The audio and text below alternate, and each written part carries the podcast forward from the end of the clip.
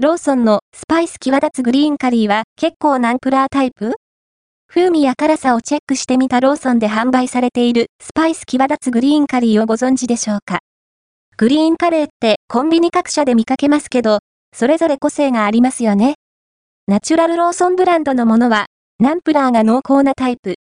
ちょっと大人な味かもナチュラルローソンブランドとして販売されているスパイス際立つグリーンカリーは348円税込み。内容量は 180g。調理はパウチパックのまま電子レンジ加熱で OK。製造者は中村屋です。ココナッツミルクの甘みが控えめなタイプのグリーンカレーをお好みの方、ぜひどうぞ。味は確か。鋭い辛み、ナンプラー、魚醤の癖のある旨味が濃いめのタイプです。ちょっと大人な味わいのグリーンカレーですかね。特有の鋭い辛みはありつつ、ココナッツミルクの甘みよりも、ナンプラーの風味が強く主張してくる味作りとなっています。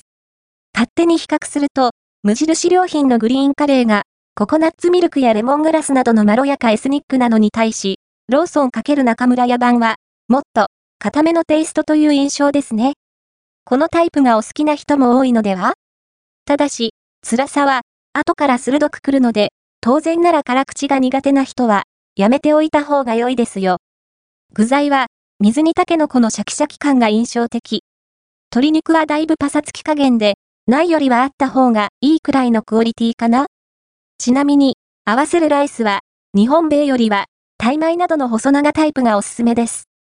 気になるカロリーも確認しておきましょう。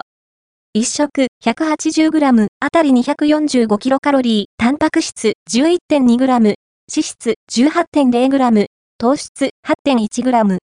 ライス1杯 200g 約 290kcal と合わせる場合、約 535kcal です。お召し上がりの際のご参考にどうぞ。